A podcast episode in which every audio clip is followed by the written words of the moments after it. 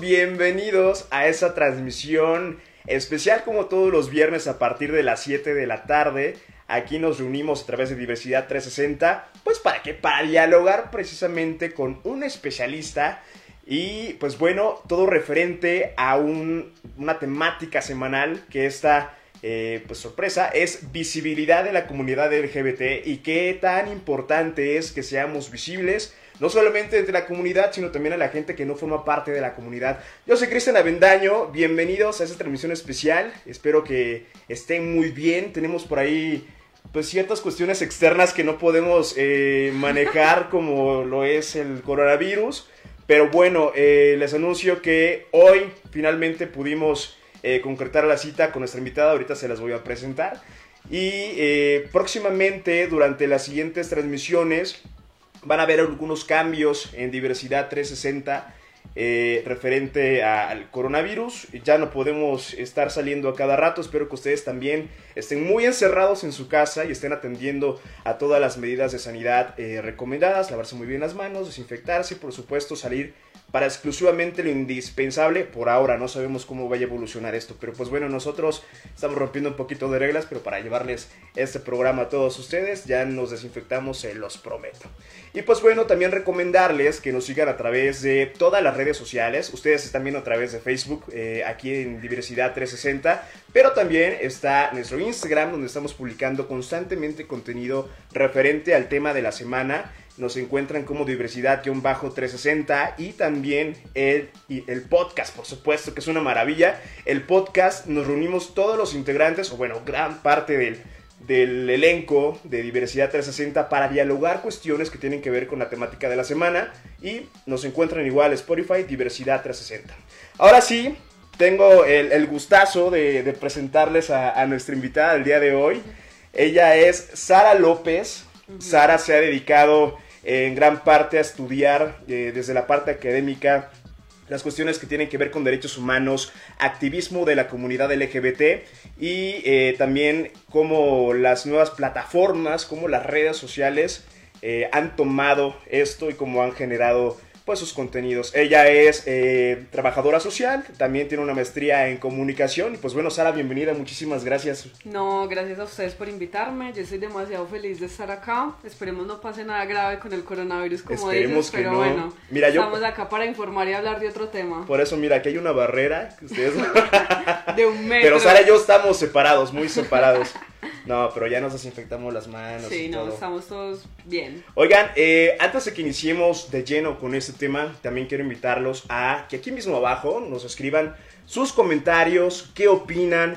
Eh, si quieren hacer alguna pregunta referente a lo que estamos dialogando, aquí vamos a estar monitoreándolos, por supuesto.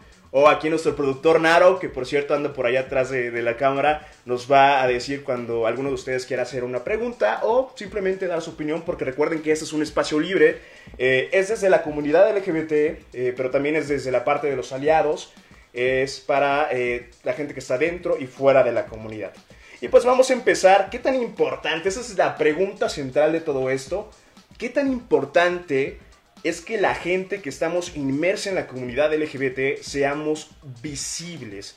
Y la visibilidad viene propiamente del poder ser percibidos y todo esto viene, pues también tiene un contexto histórico bastante importante. Tenemos los movimientos eh, en pro de los derechos humanos de la comunidad LGBT por allá de los años 60, que afortunadamente después de varias décadas creo que estamos en una situación bastante privilegiada y que aún nos falta muchísimo camino por recorrer. Aunque ustedes digan, no es cierto, eh, la comunidad LGBT tiene derechos, ya es como muy normalizado. Eso es mentira. Eh, justamente en el podcast que lo van a escuchar en los próximos días, eh, platicábamos que en la Ciudad de México, siempre en las capitales ¿no? de otros países, somos, estamos en una posición muy privilegiada, ¿no? Porque siempre todo se concentra, todo el movimiento está aquí, pero no sabemos qué sucede más allá en otros estados, ¿no? En, otros, eh, en otras provincias. Y eh, pues precisamente esto ayuda a, que la gente que está viéndonos en otras partes de, la República Mexicana, en otras partes del mundo, también por ahí saludos a, todos los colombianos que nos están viendo, por supuesto, porque Sara, Sara es allá representando a Colombia, Medellín. eh, pues a que ustedes también, eh, como siempre decimos, nuestra intención es sembrar una semillita eh, para que podamos generar ese cambio. Sara, yo, yo empezaría con esto. ¿Qué, qué tan importante es la, la visibilidad de la comunidad LGBT?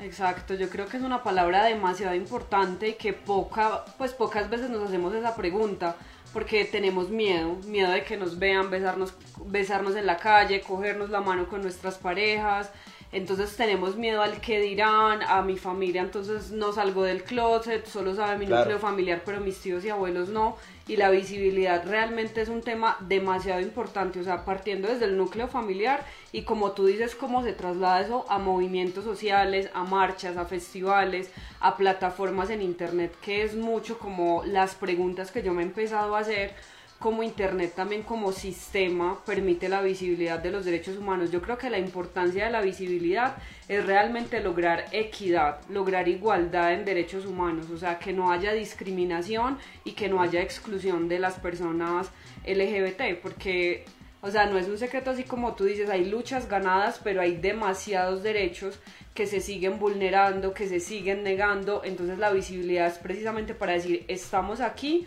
merecemos respeto y merecemos los mismos derechos que, el resto de personas. Claro. Eh, decimos aquí en Diversidad 360 que siempre los temas que sacamos semanalmente están muy ligados. el primero que tuvimos fue eh, la homofobia interiorizada, ¿no? Este miedo de la gente para poder ser lo que son, expresarse, salir del closet, que es todo un proceso súper complicado.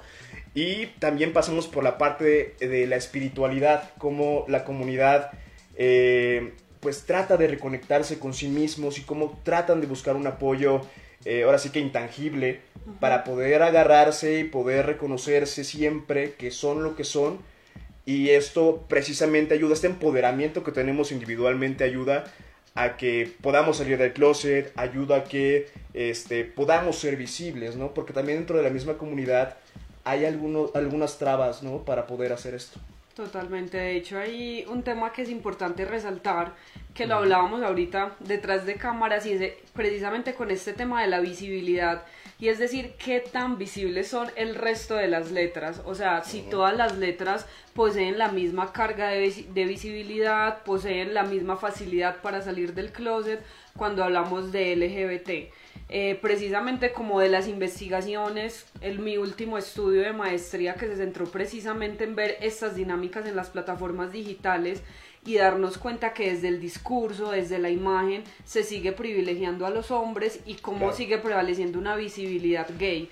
Y en esa visibilidad gay, que lo hablábamos como de la pareja de hombres que trabaja, que tiene un perro, que tiene un gato, que adoptó, cómo no se va más allá de eso, cómo no se está hablando de personas trans, de mujeres lesbianas, de personas bisexuales, eh, cómo ir a esa visibilidad, no solamente como decir que una ficha o un post en Facebook está dando visibilidad, sino que realmente es pensarnos todas las personas que hacemos parte de y, cómo esto está influyendo en el ámbito social, en el ámbito de la familia y también pues obviamente en las plataformas digitales, en las redes sociales. Claro, ahora que, mencionas esta parte de la representatividad que tiene la comunidad LGBT, eh, yo lo abordé en el podcast que van a escuchar próximamente.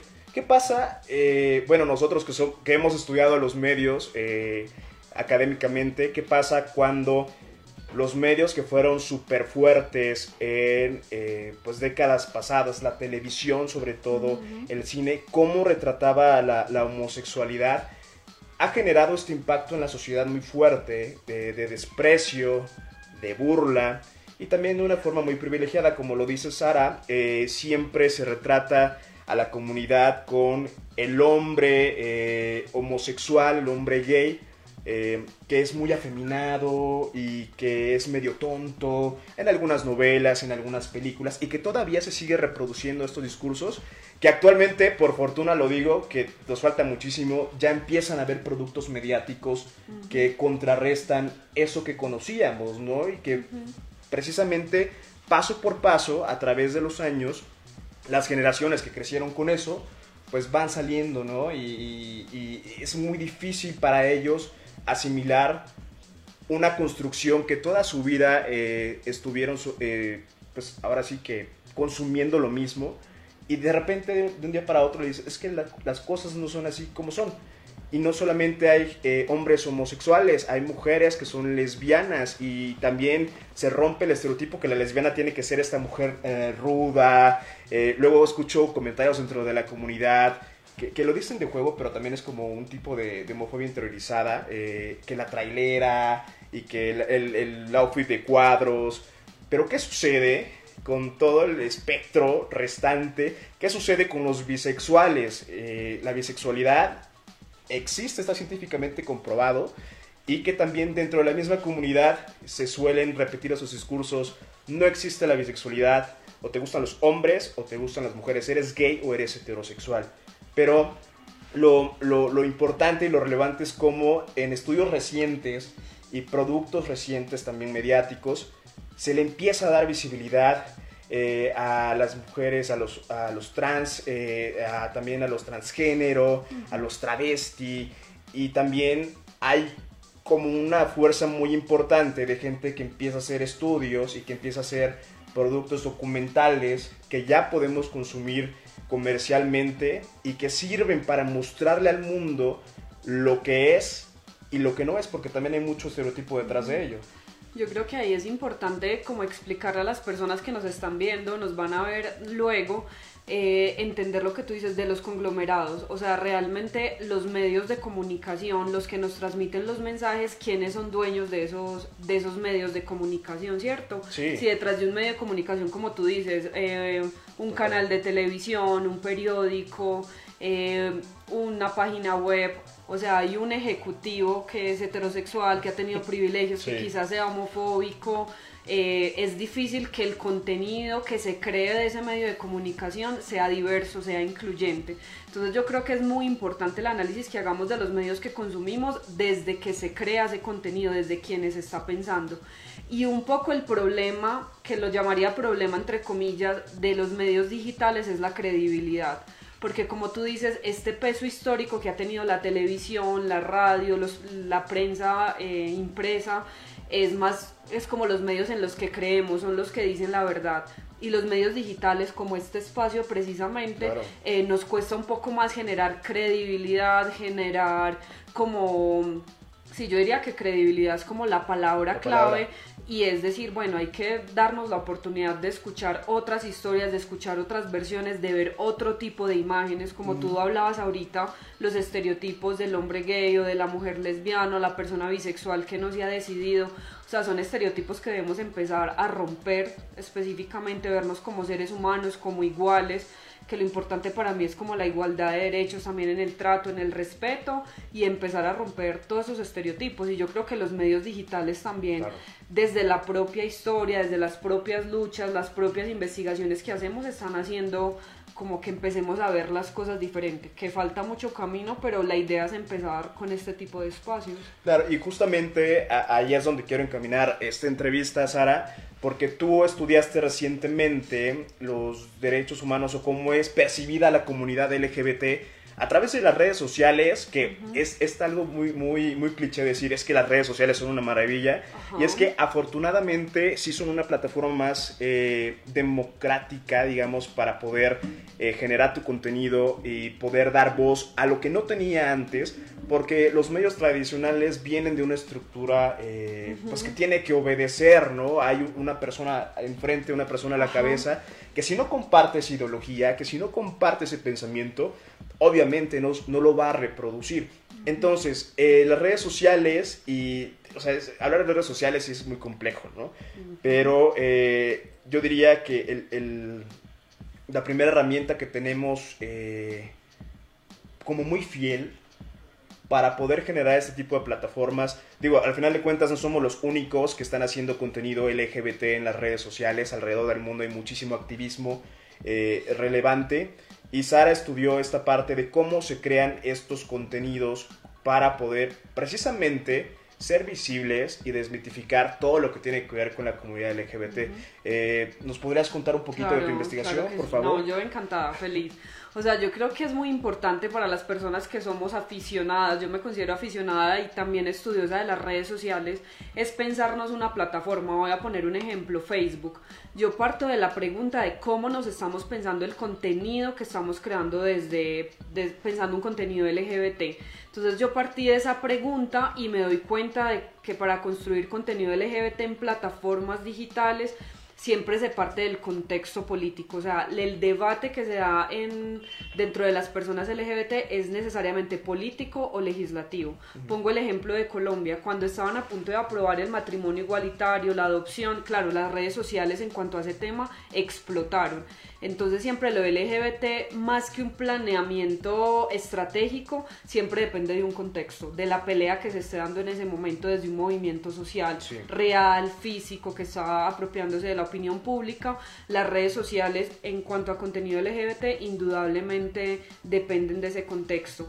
Y la otra parte como de hallazgos súper importantes y que es como interesante debatirlo en este espacio es lo que yo te decía ahorita, qué tipo de imágenes estamos dando. Lo que se ve mucho del contenido LGBT en redes sociales es que se comparten links, perdón, pero poco estamos creando desde cero. Entonces, como la noticia del periódico del asesinato de la chica trans o el asesinato de, del líder del movimiento social o la adopción de tal persona, pero siempre nos estamos remitiendo precisamente a esos conglomerados eh, de medios de comunicación, pero hay muy poco contenido creado desde cero, donde yo me siente, escriba, cree la imagen, siempre estamos reposteando y eso ha generado dificultad en el contenido digital. Entonces yo creo que la primera invitación es a que creemos nosotros mismos el contenido, tomemos la foto, creemos la historia y no nos estemos yendo como a las vertientes porque estamos replicando los discursos de siempre. Entonces yo creo que eso es súper importante. Sí, ahora eh, por contenido, eh, para quienes no tengan el, el contexto, es todo lo que existe, todo lo que se puede consumir en las redes sociales, desde un post tan simple que lo puedes hacer tú mismo, tú misma, tú misma en eh, tus redes sociales, hasta crear un video, generar una transmisión en vivo. Estas herramientas que nos proporcionan las redes sociales son de opinión y la opinión es una parte clave de todo esto, porque a través de la opinión hay dos, hay dos vertientes, ¿no? O es una opinión eh, que desacredita que estigmatiza, pero también hay opiniones que sanan y que son eh, de empuje para que la comunidad este, pues empiece a eh, ser algo más relevante, porque la comunidad es relevante actualmente, pienso en varias razones, ¿no? La primera es este, porque se ha logrado a través de una lucha durante muchísimas décadas, eh, se ha logrado legislar también en pro a nuestros derechos, y la otra es por ser una fiesta, porque estamos orgullosos. Ahorita voy para allá porque vamos a hablar un poquito del Pride. Eh, y la otra parte que es un poquito oscura y que sí se ha hablado es utilizar a la comunidad LGBT como estandarte comercial o político. Eh, me gustaría, eh, Sara, pues tú tienes ese contexto en Colombia. El año pasado hubo un suceso muy significativo con la alcaldesa de Bogotá es una mujer lesbiana y que es abiertamente visible eh, su homosexualidad, pero también hay este debate, ¿no? Eh, si el partido la puso por ser eh, homosexual o porque ahora son incluyentes. ¿Qué sucede cuando alguien de la política, cuando alguien de los medios representa a la comunidad? ¿Es positivo o es negativo? Pues ya ahí voy a, te voy a responder en dos partes porque hablaste como de dos temas súper importantes y uno que hablaba de las opiniones en redes sociales. Justamente hago parte de esos análisis de los comentarios que encontramos en redes sociales. Hice un análisis de contenido que para los que más o menos conocen eh, metodologías de investigación en comunicación, o sea, realmente hice un trabajo juicioso de leer comentario por comentario y clasificarlos y ver esas opiniones, cómo está esa delgada línea entre la libertad de expresión y lo que yo denominé en mi investigación como un debate ético en redes sociales. Y que yo creo que la apuesta precisamente más que de opinar es de dar, tener libertad de expresión, claro que sí, pero desde la ética, desde el respeto, desde la igualdad y desde la equidad. Uno de los hallazgos principales que yo tuve con comentarios de homofobia y de odio eh, frente a contenido LGBT es precisamente de personas porque yo analicé los perfiles de las personas que comentaban y eran personas con una religión, pues o una ideología religiosa extrema o también de una posición política de derecha radical. Entonces son como, digamos, los dos, los dos grandes grupos que, que por los que debemos luchar y nos enfrentamos constantemente con nuestras ideas, con nuestros postulados y que eso se ve reflejado inevitablemente en redes sociales.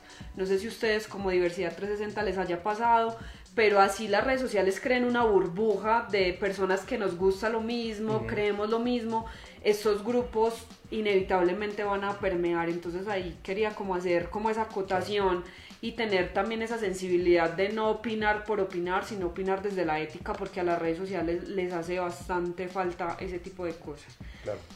Y ya con respecto a lo segundo, de la política, pues como el caso de Colombia, y creo que hay pues diferentes casos en el mundo, para mí indudablemente es algo positivo. Eh, la, la, primera plana de la mayoría de periódicos nacionales fue el beso con el que celebró ella con su pareja, eh, y eso fue como entre comillas un escándalo, pero si hubiera sido un alcalde besando a su esposa, ni siquiera hubiera sido una foto, o sea, o noticia. Entonces ahí precisamente lo que, tú, lo que hablábamos al inicio de la importancia de la visibilidad que es una acción cotidiana que realizan la mayoría de personas, pero que dentro de personas LGBT realmente es algo disruptivo y yo creo que desde ahí parte la revolución. Y yo lo veo realmente positivo y Claudia hasta hoy no sé, porque la política es muy cambiante, realmente ha sido reconocida por sus capacidades como mujer, como lideresa, como persona que gobierna la ciudad más importante del país, más allá de la etiqueta de ser una mujer lesbiana. Entonces creo que también eso es súper importante tenerlo en cuenta. Claro, eh, retomo la primera parte de, esta respuesta. Eh, mucha gente que nos está viendo eh, sí ha pasado por... Pues al final, eh, nuestra generación pues joven, entre comillas, eh, creció con las redes sociales y las redes sociales se han vuelto eh, esta ventana a, la privacidad y donde la gente se puede expresar, porque hay libertad de expresión eh, en cierta medida también, porque también se ve como frenado por muchos factores. cuando existen estos discursos de odio, me comentabas el caso de, de los grupos religiosos que atacan, ¿no? Y que atacan de una manera que se deshumaniza a la persona que se ataca, ¿no? Y esto puede ser muy fuerte para la persona que lo consume, la persona que lo ve, porque se lo cree. ¿Tú cómo, cómo ves esta perspectiva de todos los discursos de odio, todos los comentarios que surgen en las redes sociales hacia la comunidad? O sea, son, yo tengo ejemplos que recuerdo demasiado eh, por ejemplo, había una noticia que fue muy sonada en Colombia de una mujer que por fin logra por derecho cambiar su documento de identidad en la parte de sexo, o sea, ella está viviendo una transición de mujer a hombre, tomando hormonas y todo este asunto, y uno de, la, de una de las peleas de sus derechos era precisamente el documento de identidad que era lo que también te decía, muchas veces pensamos que las personas LGBT solamente estamos luchando por el matrimonio, solamente estamos luchando por la adopción, cuando hay un montón de derechos que se siguen vulnerando, perdón, y específicamente en las personas trans el tema del documento de identidad es fundamental para que ellos se reconozcan, se reconozca su identidad, se reconozcan como personas, ya yendo a una parte más psicológica, tener una autoestima, saber pues como sentirse apoyados también por el Estado. Y comentarios que veía en esa publicación, lo cito textualmente, es como eh, por más que cambie el sexo en su documento de identidad, nunca va a dejar de ser mujer, eso lo dictó la Biblia, el argumento que se da como desde estos discursos de odio son muchos citando eh, recuerdo mucho que citan a Levíticos, como que tengo citas inclusive bíblicas que mencionan mucho y que investigué, bueno, que es Levíticos, que en casi todos los comentarios está eso. Entonces, y me doy cuenta que era un pueblo supuestamente, esto que estoy diciendo es un supuesto, lo pueden investigar porque la verdad me interesa bastante, como donde pasaban varios como pecados. Entonces, por eso citan como, es como el argumento lo veo muy centrado en documentos, pues como en artículos y, y documentos bíblicos, pero es como si si es, nació mujer, nunca va a dejar de ser mujer. Es ver el género como algo estático, como algo que no se transforma, como algo que no se construye. Y para mí eso es algo demasiado violento porque pues precisamente nos estamos pensando el género desde otras perspectivas, como algo que nosotros mismos decidimos y que construimos, no algo con lo que nacemos. Entonces los discursos se centran mucho desde, desde ese asunto del órgano sexual. Y bueno, eh, esta parte con la que vamos a finalizar la transmisión y, quiero que la gente que nos está viendo de verdad participe en opiniones porque es muy interesante conocer. Eh, tenemos a todo tipo de gente en Diversidad 360, lo comentaba, tenemos aliados, tenemos gente fuera de la comunidad. Igual alguien compartió esta transmisión en vivo la estás viendo y no eres parte o te estás involucrando en estos temas. En cuanto a visibilidad, creo que una de las plataformas más importantes a nivel internacional es el Pride.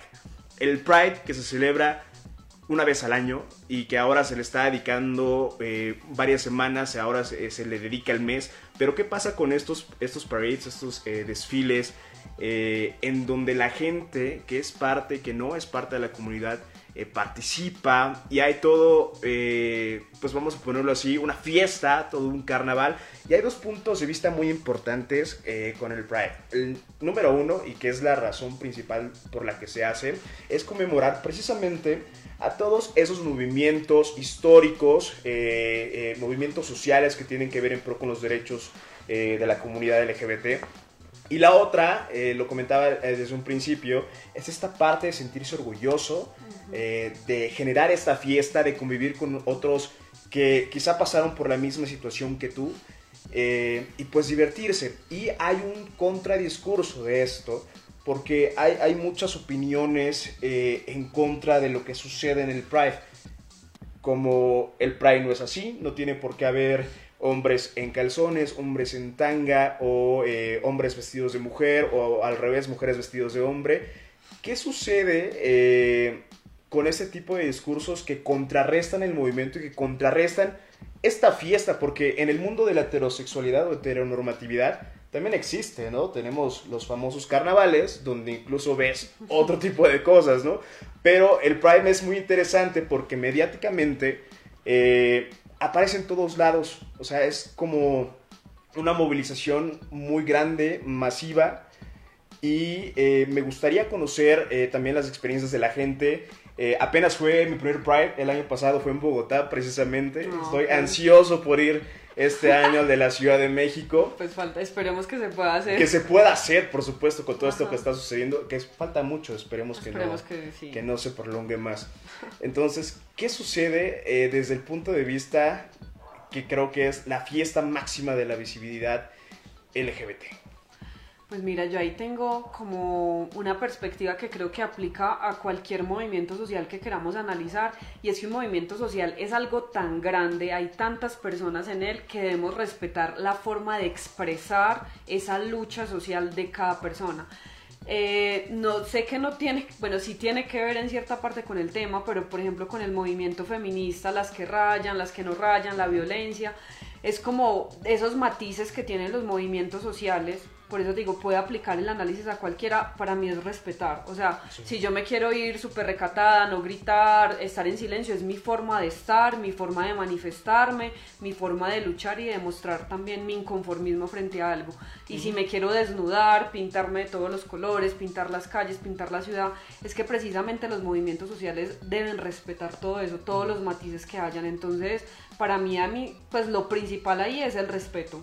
Eh, de las personas que lo ven y que lo viven, que era también algo que hablábamos ahorita, y es de pronto como personas quizás de la misma marcha digan, pero ¿por qué se tienen que vestir así? ¿Por qué tienen que gritar? O sea, yo digo que cada persona es un mundo y ese mundo hay que dejarlo expresarse, desde que el objetivo del movimiento social siga siendo precisamente la reivindicación y la lucha social. Para mí es lo, lo, principal. Y destacar que el respeto no es igual que tolerancia, porque la tolerancia eh, está... Exactamente, está presuponiendo que no aceptas, que no eh, lo integras a tu forma de vida, pero que es problema del otro, ¿no? Y, no me voy a meter, el respeto es precisamente abrazar esa situación, reconocer que hay otros estilos de vida, reconocer que la comunidad existe por algo y que es muy amplia y que esa es la lucha que se tiene ahora eh, con la comunidad, darle voz, darle visibilidad a cada una de las letras, eh, más los integrados, por supuesto.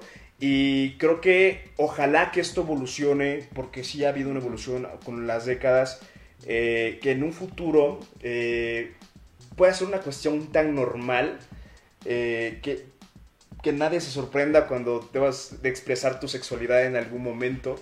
y que también que esos estereotipos queden totalmente borrados, que si ves a un chico totalmente masculino en la calle, eh, puede tener pareja y su pareja puede ser súper femenina, que son muy diferentes las, las expresiones de sexualidad, que ya son como más de un acto performativo, lo que hacen eh, los transvestis, lo que hacen las drags, etcétera a la preferencia sexual, que también es todo un tema y yo creo que estaría muy interesante tratarlo. Mucha gente de la comunidad sabemos eh, distinguir esto, pero hay mucha gente que no, que, se confunde y es restarle voz, eh, restarle visibilidad a otra parte. Pues Sara, eh, ¿quieres agregar algo? No, como tú dices, o sea, yo creo que la tarea también, como tú dices, hablando del Pride nuevamente, es sentirnos orgullosos de, los que, de lo que somos, perdón, sentirnos orgullosos de, lo, de la fiesta, o sea, festejar la diversidad, festejar que somos diferentes. Yo creo que eso es algo que siempre se debe celebrar y nunca, nunca debería de cambiar antes que la fiesta siga aumentando. Y como tarea importante para las personas que nos están viendo, lo que tú dices es desde nosotros mismos empezar a desmitificar, a no etiquetar a las personas, a expresarnos lo que sentimos y amamos a alguien, o sea, expresarlo con las personas que, que estamos, porque yo creo que el aprendizaje está precisamente con los amigos, con la familia, con ese entorno cercano, para que luego podamos, como tú dices, vivir un mundo más tranquilo, más equitativo y sin miedo, que es lo principal. Como conclusión diría que visibilidad es muy importante porque normaliza, nos pone al mismo nivel como debe de ser con otro tipo de persona, con otro tipo de raza, con otro tipo de eh, forma física.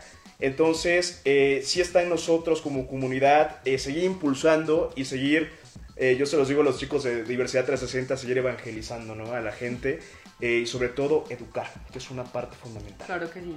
Gracias Sara por, por, estar por acá. Por favor, diles este, tus redes sociales, donde podemos seguir tus trabajos. Ok, está bien. Bueno, no, en Facebook estoy como Sara López Carmona, ahí me van a encontrar, estoy etiquetada en una de sus publicaciones y en Instagram me encuentran como S-S de Sara.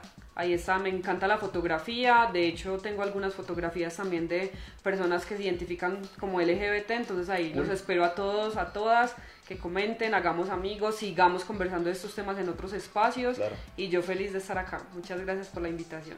No, hombre, gracias a ti por aceptar en medio de toda la, la, situación que, se nos va de las manos, pero ya la estamos controlando. Oigan, muchísimas gracias, yo soy Cristian Avendaño, síganme en redes sociales como arroba Cris Avendagno con GN y eh, pues por supuesto las redes sociales de Diversidad 360. Estamos en YouTube donde van a poder encontrar cápsulas. Estamos en Spotify con nuestro podcast que está preciosísimo. Y van a poder escuchar las conversaciones que tenemos entre nosotros, eh, los integrantes de Diversidad 360. El Facebook de la misma forma que es donde nos están viendo. Y pues Instagram me falta como diversidad-360. Muchísimas gracias a Naro que está allá en producción. Dice Julio que es la la cama, ¿cómo es? La mano. que mece la cuna, como la, la película, ¿no? Qué miedo, amigo. Nos vemos, muchísimas gracias. Compartan y síganos en todos lados. Diversidad 360. Bye.